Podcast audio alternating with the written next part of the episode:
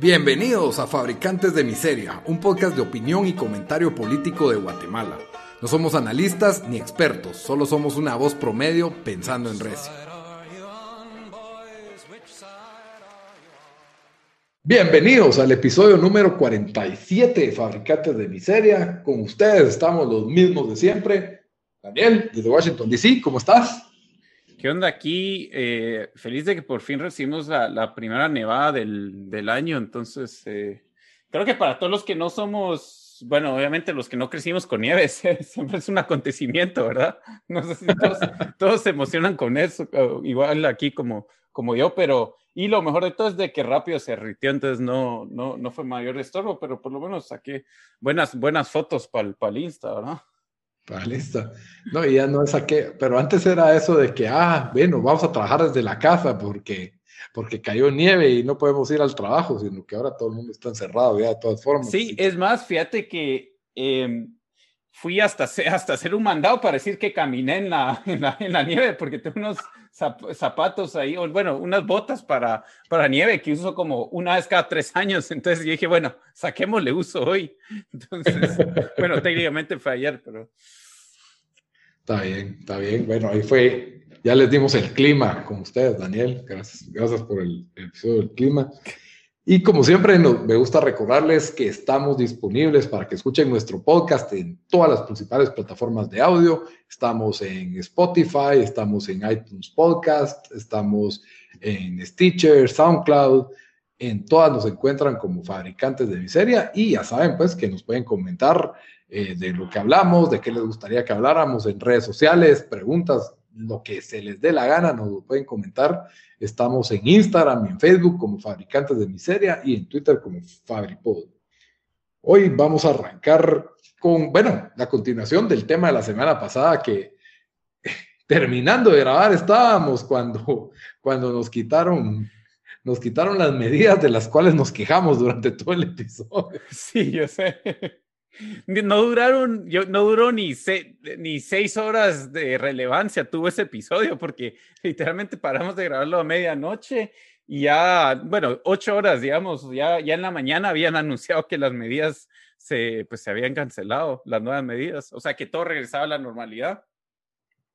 Sí, yo no, no entiendo en qué cabeza, o sea, que la verdad es que qué bueno, qué bueno que las quitaron, no, no vamos a alegar porque las hayan quitado mejor, pero por otro lado, ¿qué, ¿qué, es la gana de imponer algo que no le vas a dar seguimiento, que te vas a echar para atrás a los tres minutos? Pero si te puedes pensar a largo plazo, creo que es mejor tener un, un gobierno que se ande arrepintiendo a uno que ponga y con tal de salvar el orgullo o lo que sea, deja la medida puesta, ¿me entendés? Sí. Entonces. Lo que sí, eh, lo que sí es, bueno, o sea, si miras cualquier encuesta, incluso cuando hicimos un par de entrevistas a, empresas aquí el año pasado, cuando comenzó todo lo del, lo COVID, lo que, lo que ellos nos decían y también que, que encuestas, miras que, que, siempre que hay una crisis económica o algo así, lo que, lo que más eh, impide eh, el crecimiento económico o que, o que esté activo todo es de que no, no haya claridad de lo, que, de lo que va a ocurrir. Ahora, obviamente sabemos que estamos en una pandemia, entonces, y sabemos lo loco que fue el año pasado, entonces es, es bien difícil decir, hey, o sea, ya no vamos a cerrar si, si no, eh, o sea, sí o sí ya no volvemos a cerrar porque vimos que bastantes países tal no dijeron eso, pero como que empezaban que iban a tener que cerrar y después tuvieron la segunda, tercera ola y cerraron mucho más estrictamente que la primera vez. Pero lo que sí no, no es bueno esto es qué señales estás mandando a, a pues a los negocios. Em, si el gobierno te mete una medida y a las, al, siguiente día te la quita, probablemente tienen presión de los dos lados, porque la, la semana pasada salió la noticia que los doctores de, de mm, unos doctores de, la Roosevelt, si no estoy y me imagino que también otros doctores están diciendo que necesitamos cerrar, que necesitamos eh, eh, una, eh, pues, regresar a medidas mucho más estrictas porque ya, ya mm, está, la capacidad está acá casi al 100% en hospitales. ahora, obviamente, yo, entiendo el punto de ellos porque ellos son los que están en, en, la primera línea contra esta batalla, pero también la realidad es de que eh, pues para la gente que, que, tiene que ganarse la vida, pues la realidad va a ser otra, o sea, querer tomar ciertos riesgos. Pero lo, lo, que digo es de que si, si estás con esto, de que, de que les, le estás, o sea, de que un día al otro va, van a cambiar las cosas, sí, no, sí, no, no, no es buena, o sea, no mandas buenas señales a, empresas o, o, para que el comercio pueda ir poco a poco mejorando. Obviamente la situación es difícil. Em, entonces lo que, lo que odio sí es de que solo en el, en el, no se están pensando bien las cosas en el, pues en el equipo del, del gobierno que está haciendo esto. Y ya lo vimos cuando eh, pusieron las medidas eh, de que iban a cerrar todos los, los eh, ¿cómo se llama? Los, los supermercados. Y, y, esas medidas cuando pusieron eh, mucho más, restringió la movilidad mucho más y a, y a, los tres días ya lo habían quitado. Ahora, entonces, no es primera vez que miramos esto. Yo creo que cierta consistencia eh, sería bueno o, o, no sé, o sea, estos mensajes, mensajes creo que no los puedes, puedes mandar, ¿verdad? Porque, porque si no, no, no ayuda en la situación. Es, o sea, obviamente no ayuda y crea, como vos decís, incertidumbre para el empresario. Pero yo creo que si le decís, ¿qué preferís? ¿La incertidumbre o preferís que te no, Fijo, fijo. No, no, no, yo sé, pues, pero lo que te digo es de que de que, no, sí, o sea, de que solo no, no, no creo que hay una estrategia de qué hacer, ¿verdad? Yo creo que también hay miedo de cerrar y yo creo que pusieron esto porque las medidas, si bien, perdón, ya no puse, ya no pude pachar pero las medidas sí, em, yo creo que las, no, no eran, no era lo peor que hemos visto, ¿verdad? En, o sea, en lo, en lo severas que eran, entonces yo creo que solo querían hacer algo para medio decir que hacer algo, pero yo creo que sí le tienen miedo al daño económico que pues que le hizo, que le, que le hicieron el, el, toque que hay y todo eso. Entonces, entonces medio hicieron esto, pero, pero sí, o sea, te, te, das cuenta que no, pues no, no, no hay muy buena organización o no hay ningún plan. No, para nada. No hay, no hay una buena organización. Se siente todo muy, muy improvisado y eran medidas como que bueno, no los vamos a cerrar, pero tampoco los vamos a dejar abiertos, les vamos a cerrar un par de horas, por, como que si eso tuviera algún sentido para detener eh, los, los contagios, ¿verdad? Sí. Eh, entonces, pues no eran medidas adecuadas, aunque hemos visto este fenómeno en otras partes del mundo, por ejemplo, en Los Ángeles, en California, mejor dicho, muchos restaurantes se les dejó vender en la, ¿cómo se dice? En la parte de afuera, en los patios, ¿verdad? Sí y que tenían que instalar plásticos y tenían que poner no sé cuánto distanciamiento y se les pidieron mil medidas y mil requisitos. Hubieron restaurantes que gastaron hasta 50 mil dólares en remodelaciones para adaptar su restaurante a todas las medidas con tal de vender y a las dos semanas le dijeron que no, que se cerraba todo. Y sí.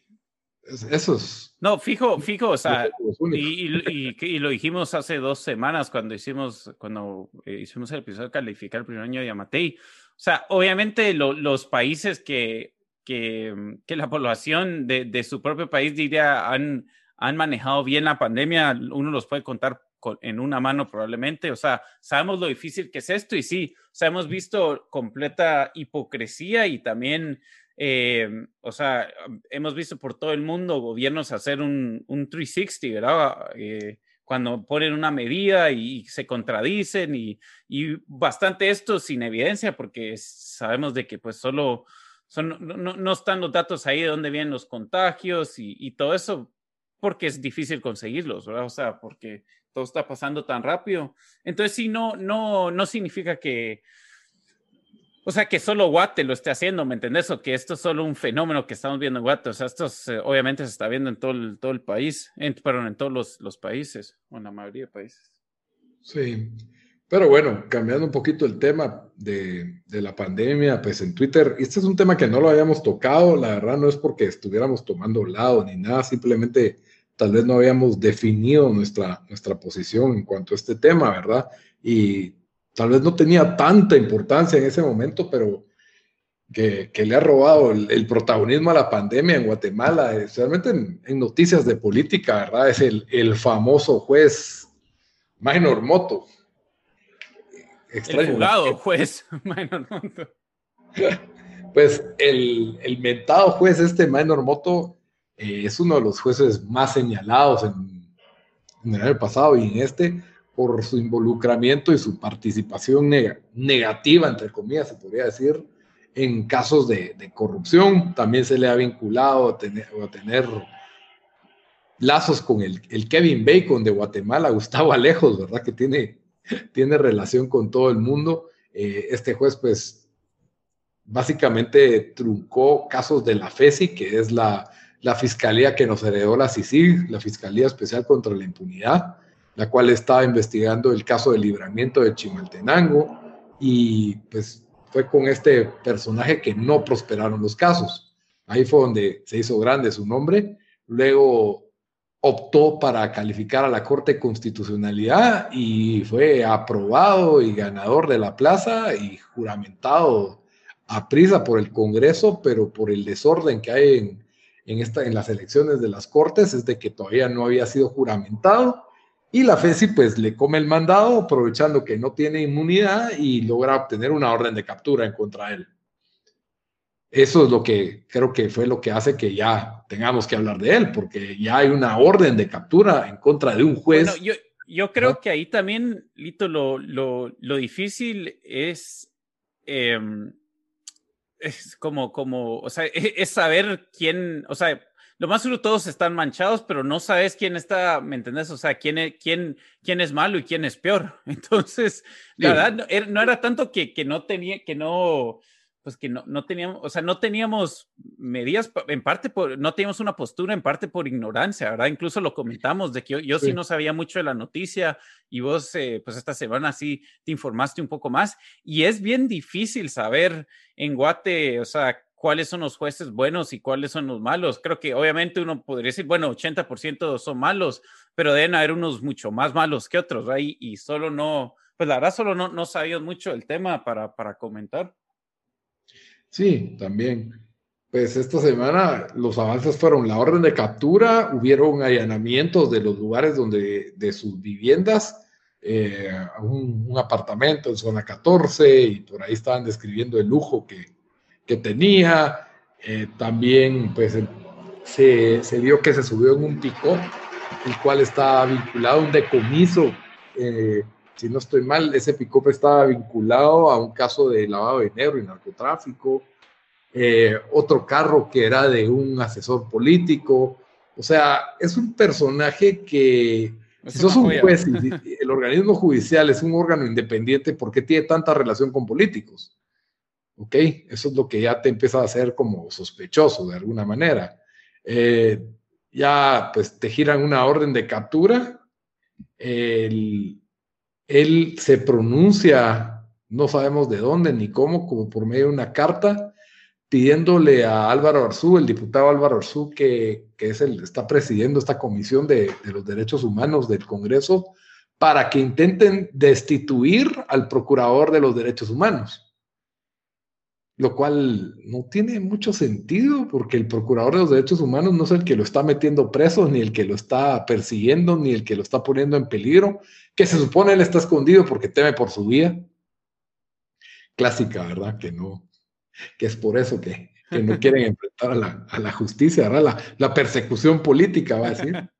Eh, también se le vincula que, que no autorizó la orden de captura en contra de José Luis Benito el exministro de Comunicaciones, que pues estaba vinculado a aquellas maletas de millones que aparecieron en una casa. Que ahora tiene orden de captura del, eh, de, Interpol. Cabal. Entonces, eh, sí, la verdad es de que por donde se le vean solo viendo el, panorama que les estoy pintando aquí. Es solo viendo su currículum. Ajá, darle el beneficio de la duda a un minor, con todo respeto, ¿verdad? Su señoría, su honorable juzgador. Entonces, solo con, esos señalamientos, creo que ya no estás calificado para ser magistrado de la Corte de Constitucionalidad. Eh, y ahora, pues, deberían de ser juzgado y ver qué pasa. Ahora bien, solo porque la FESI lo dice, solo porque la CICIG lo dice, no quiere decir que sea verdad. Todo el mundo tiene derecho a una defensa, todo el mundo tiene que ser juzgado y, y tiene, todo el mundo tiene derecho a la presunción de inocencia, solo él no se ayuda en nada con la presunción. No, metemos las manos al fuego por él, estás diciendo. Pero por nadie. Sí, y a mí lo que más, lo que yo creo que lo que más eh, da miedo de esta historia es lo rápido que lo trataron de, pues, que, hicieron el juramento y rápido lo, lo, lo, lo o sea, cómo, cómo actuó el, ahí sí actuaron rápido para, para oficializarlo porque lo que te indica es, es em, lo, pues, lo, lo, asqueroso que son las cosas ahí. Sí, y, y te das cuenta que la, que la corrupción no está limitada al Congreso ni al Ejecutivo, sino que también el organismo judicial va de las manos, ¿verdad? Uno con lo otro, y es lo que hace que, pues, tienen una operación bastante holística, por así decirlo, integral, orgánica. Los corruptos de Guatemala, y por eso funciona también para los corruptos, pues. Funciona, sí. funciona como una maquinita, una impresora de, de dinero. Sí, literalmente. En fin, pues eso fue el tema de, de, de, de, Minor Moto. La otra noticia, pues es que ya, ya vamos a tener la vacuna cerca en El Salvador. Se espera que, que, va a estar. va, a estar cerca, a dos horas. a, tres horas en otro país y para salvadoreños entonces sí, El Salvador nos come el mandado en otra cuestión, no solo en, tener mejor hospital. Entonces sí, la verdad lamentable que Guatemala no se ven señales, se hablaba de vacuna para marzo, estamos empezando febrero, esperamos que las cosas cambien drásticamente en este mes, pero no, no se ve por dónde. Y por si acaso le entra la duda, porque por ahí hay anuncios de que la vacuna ya está en Guatemala la venta en Zacapa, en el Facebook Marketplace, en los anuncios. Ya, salió el Ministerio de Salud decir de que, de que en la zona 6 de, de Misco y en Zacapa es mentira que, que, ya tienen la vacuna, que por favor no, no la compren, que se va a publicar cuando ya esté accesible. Y pues esperemos de que esperemos de que no, no haya más de este tipo de estafas y que si las hay, que les caiga. Así como que si fuera Minor Moto, que les caiga. Bueno, estuvo, ¿te recuerdas aquel video? No sé si lo comentamos en el podcast, creo que tal vez sí, de la persona que arrestaron porque estaba diciendo que, que, pero fue chistoso porque en el video no decía te van a vacunar contra el COVID, pero, pero te decía como que sí, lo vamos a vacunar para que estén completamente protegidos usted y sus familias y, y lo pararon arrestando al tipo. No sé si te recordás el que salía con su, sí tenía ya la cura para la vacuna contra el COVID. Eso fue el principito de la pandemia. Una vacuna all inclusive. Estaba, estaba antes, antes de su tiempo. Mira, era un visionario ese cuate. Muy bien. Y para que no digan que solo malas noticias hablamos aquí, pues también tenemos, tenemos una buena, y una, la verdad, muy buena noticia sin precedentes en Guatemala. La película La Llorona de Jairo Bustamante está nominada al Globo de Oro hora del Globo de Oro, de como por película que no está en inglés, porque ya no le dicen película extranjera, sino le dicen non-English movie, creo yo, no me acuerdo cómo es la de... ¿Le dicen foreign language film o ya no le dicen así? Sí, ya no le dicen así. Es como que no, no me acuerdo cómo es la categoría de los globos de oro. ¿Y por qué se lo cambiaron? ¿Solo como para hacer PC o...? Porque, sí, porque la verdad es de que si le decís foreign, foreign de qué si se supone que estos premios no son de Estados Unidos, algo así es la cosa. Hace sentido. Sí. Igual en el Oscar también lo cambiaron a mejor película, no me acuerdo, internacional tal vez, no sé. Pero sí, y está compitiendo con, con una película muy buena que por cierto yo creo que había recomendado aquí, o si no, hoy la recomiendo, la verdad. Porque no voy a recomendar la horror. Yo ya tuve la oportunidad de ver esta película, la verdad. Eh, es interesante, es una película que tiene un enfoque bastante original en la leyenda de La Llorona, eh, como la mezcla con un trasfondo histórico muy inspirado en el caso Ríos Montt y el genocidio en Guatemala. Entonces, creo que Bustamante pues hizo algo bastante original, aún así, no sé, las actuaciones, la producción, sí tiene buena dirección. A mí me gustó mucho más su película.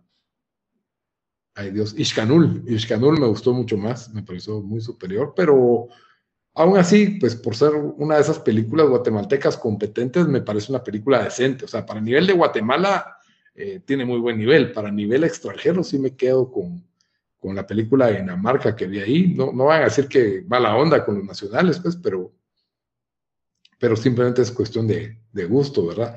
Se llama, sí, Foreign Language, se llama la categoría. Entonces, no, ah, sí, es Foreign Language, ah, ok. Sí, sí, sí. Y bueno, la verdad es que los Globos de Oro es, una, es un premio, tal vez el segundo premio más importante. ¿Será que con esto ya, ya entra, bueno, ahí ya entras en la conversación para los Oscar o no? Sí, definitivamente. Definitivamente entró a la conversación para el Oscar. Así que podríamos tener este año por primera vez una película guatemalteca en los Oscars. No se ha dado. Eh, no se ha dado tampoco Globo de Oro, pero si esta película lleva la fuerza, eh, pues sí, puede ser por la agenda política también, ¿verdad? O sea, quiera que no es una película que toca un tema sobre eh, los, los, militares dictadores y, todo este tipo de, de, sufrimiento que hubo en Latinoamérica, ¿verdad? Entonces, yo creo que eso, eso le puede dar la fuerza para, para conquistar el Globo de Oro, por lo menos con la nominación, yo creo que ya estamos conformes, pero sí sería ideal que se transformara en una nominación a Oscar, pues todavía sería más espectacular. De todas formas, pues la película creo que está para ver en Vimeo. Hay que pagar como 5 dólares para verla, pero lo cual es un premio. Solo en Vimeo, no la puedes ver como en, no sé, en Amazon o algo así. No, mm, bueno, no sé, no creo. Yo me acuerdo que estaba en Vimeo, pero creo, no sé si fue que estuvo en Vimeo un fin de semana y de ahí la quitaron. Ah, ya, ya. Pero bueno, esa es una muy buena noticia. Y yo creo que con eso ya concluimos el episodio de esta semana, Dan. Ya, ya te lista tu recomendación de la semana. Aquí la tengo, espérate. Aquí tengo mi otra, mi, otro, mi otra pestaña, como dicen, eh, abierta. Bueno, yo les voy a recomendar una película eh, que fue, si, si vieron las, las eh, bueno, la segunda trilogía de Star Wars, y, va, y miran que Hayden Christensen está como actor principal en esta película, tal vez no lo van a querer ver, pero créanme que es mucho mejor papel que hace aquí que, que el que hace en, como Darth Vader. Em, bueno, Darth Vader antes que fue Darth Vader, pero em, sí. Em, eh, se llama Shattered Glass, que es basada en, en, en vida, en vida real. que a vos, a vos, te llegó, ¿no? A mí, ¿cómo me esa película? Ah, sí, es buena, ¿verdad? También sale Peter Sarsgaard eh, y se trata de este reportero que eh, escribía para New Republic, que es una revista, bueno, no sé si todavía es revista, pero todavía existe la publicación, em, bastante prestigiosa en los Estados Unidos. Em, y, y, pues empezaron a encontrar ciertas eh, anécdotas de sus historias que no muy cuadraban.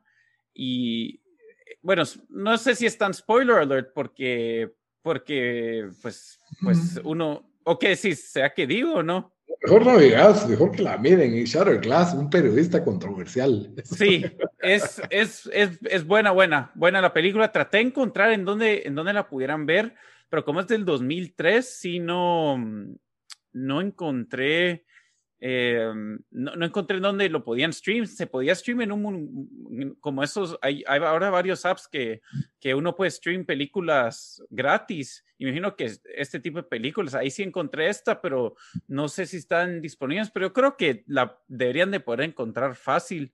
Eh, no encontraban en Videoshop cuando existía. Sí, ¿verdad? en Blockbuster. Eh, no sé, Lito, si está en, en em, Déjame echar un ojo aquí a Netflix. En Netflix, porque yo no lo encontré en el Netflix de aquí. Creo que está, pero lo puedes pedir en DVD, no, no lo tienen para streaming. Ah, la yo, yo no creo que esté, no. No, ¿verdad? Pero es, es, buena y dura una hora y media, que es eh, mejor todavía. Em, Shattered Glass se llama la película. La verdad sí es bien recomendada, yo lo he visto varias veces, como me gusta. Yo creo que el problema es que no había internet en esos tiempos. Sí. en el celular no había internet. Eso sí, alguien que lo está viendo hoy diría tiempo, porque no se metieron a Google para, para fact o, a Wiki, o a Wikipedia. Cabal. Es que sí, ¿verdad? Es increíble la, cómo uno podía mentir antes de que existiera la, la verificación inmediata. Sí. Bueno, yo les voy a recomendar una película que ni siquiera se ha estrenado, solo con eso les digo todo tuve, tuve la oportunidad de ver una película. ¿Te invitaron al, al, al, al, especial para verlo antes o, cómo consiste acceso? Por ahí, por ahí. Este sí, esta sí, no puedo revelar mis fuentes, Dan, porque es la onda. Pero la película se llama The Mauritanian. Eh, por ahí se oye que podría ser nominada al Oscar. Es con Jodie Foster y Benedict Cumberbatch.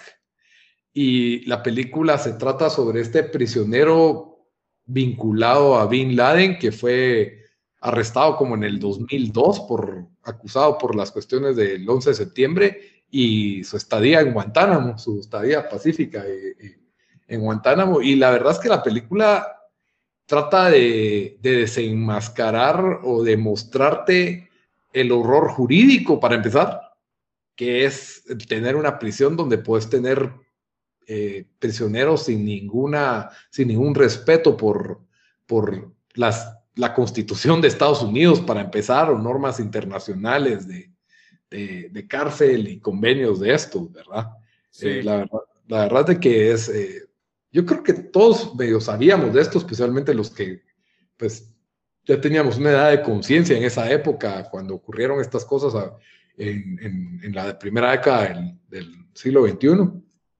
Pero ahora eh, volver a verlo, la verdad es que te lo trae, te lo refresca y te lo muestra con, con detalles y con todas las tildes y todas las comas de lo que realmente fue la experiencia de esta persona. Es un, es, es, como un medio thriller jurídico, político, muy bien actuado. Solo Benny Cumberbatch, pues no me creo que es un tejano de Dallas, pero pero él actúa bien, pero simplemente yo lo miro y miro a Sherlock, ¿me entendés? O sea, no puedo sacarlo de su, de su inglesismo, pero aún así, la película es muy buena, muy recomendada. Eh, ¿Cómo se llama otra vez? The Mauritanian. ¿Y en dónde, dónde va a estar disponible? ¿Qué, qué te dicen tus, tus sources? Yo digo que va a estar en VOD, de repente HBO Max, pero está disponible el 12 de febrero. El 12 de febrero. ajá, en unos 10, 11 días. Entonces, sí, definitivamente esa es mi recomendación, muy recomendada, eh, realmente. Vale la pena verla, buenas actuaciones, bien, bien todo. Y con eso, pues terminamos el 27 minutos, vamos, episodio récord. Episodio récord, miren, ya vieron. O sea, esto es para, como ahora ya no pasan tanto tiempo en el tráfico, entonces, pues tienen que ser más cortos los episodios. Está bien, está bien. Muy bien, Dan. Eso fue todo por hoy. Hasta la próxima. Adiós.